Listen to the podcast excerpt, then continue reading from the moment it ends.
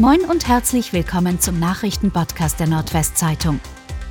Heute ist Donnerstag, der 1. Dezember. Und das sind die regionalen Themen. Impfskandal in Friesland. Angeklagte zu sechs Monaten Freiheitsstrafe auf Bewährung verurteilt. Weil sie im Corona-Impfzentrum in Schortens im Kreis Friesland wirkungslose Kochsalzlösung in Spritzen aufgezogen hat, ist eine ehemalige Krankenschwester vor dem Landgericht Oldenburg wegen vorsätzlicher Körperverletzung in sechs Fällen zu einer Freiheitsstrafe von sechs Monaten verurteilt worden. Die Vorsitzende Richterin Melanie Bitter setzte am Mittwoch die Strafe allerdings zur Bewährung aus.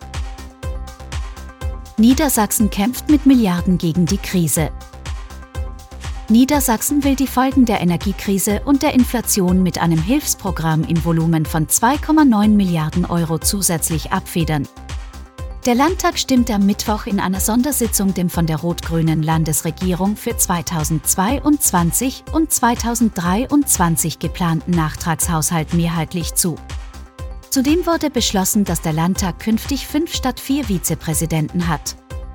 SPD, CDU und Grüne stimmten für die umstrittene Änderung, die AfD dagegen. Menschen in Fahl sind verärgert über Bunkerabriss.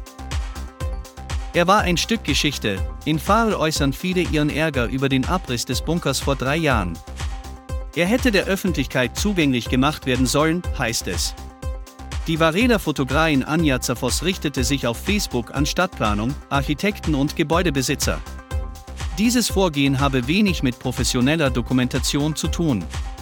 Was damals unweigerlich zur Geschichte Varels dazu gehörte, hätte für die Nachwelt festgehalten werden müssen, betont sie.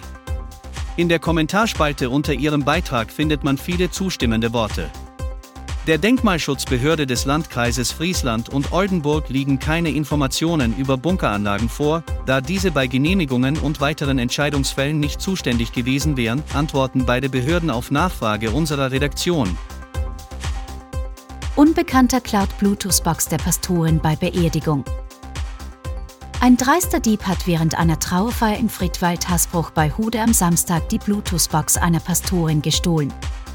Laut Polizei hielt sie zwischen 15 Uhr und 30 Minuten und 16 Uhr die Trauerfeier vor Angehörigen ab. Um deren Wunsch nachzukommen, Musik abzuspielen, habe die Pastorin die Musikbox in der Nähe des Treffpunktes T2 an der Linteler Straße abgelegt, teilt die Polizei mit. Nach der Trauerfeier war die Bluetooth-Box allerdings spurlos verschwunden. Wie junge Familien durch Baugemeinschaften Platz in Oldenburg finden sollen. Oldenburg will der Flucht bauwilliger junger Familien aufs Land etwas entgegensetzen. Im Projekt Modellflieger können sie auf dem Fliegerhorst Wohneigentum bilden und in einer Gemeinschaft bauen. Und das möglichst kostengünstig in Reihenhäusern, deren im Zuge eines Architektenwettbewerbs ermittelte Gestaltung und Konzeption nun vorgestellt wurde. Die Nebenkosten sollen sowohl beim Kauf und Bau als auch nach dem Einzug so gering wie möglich gehalten werden.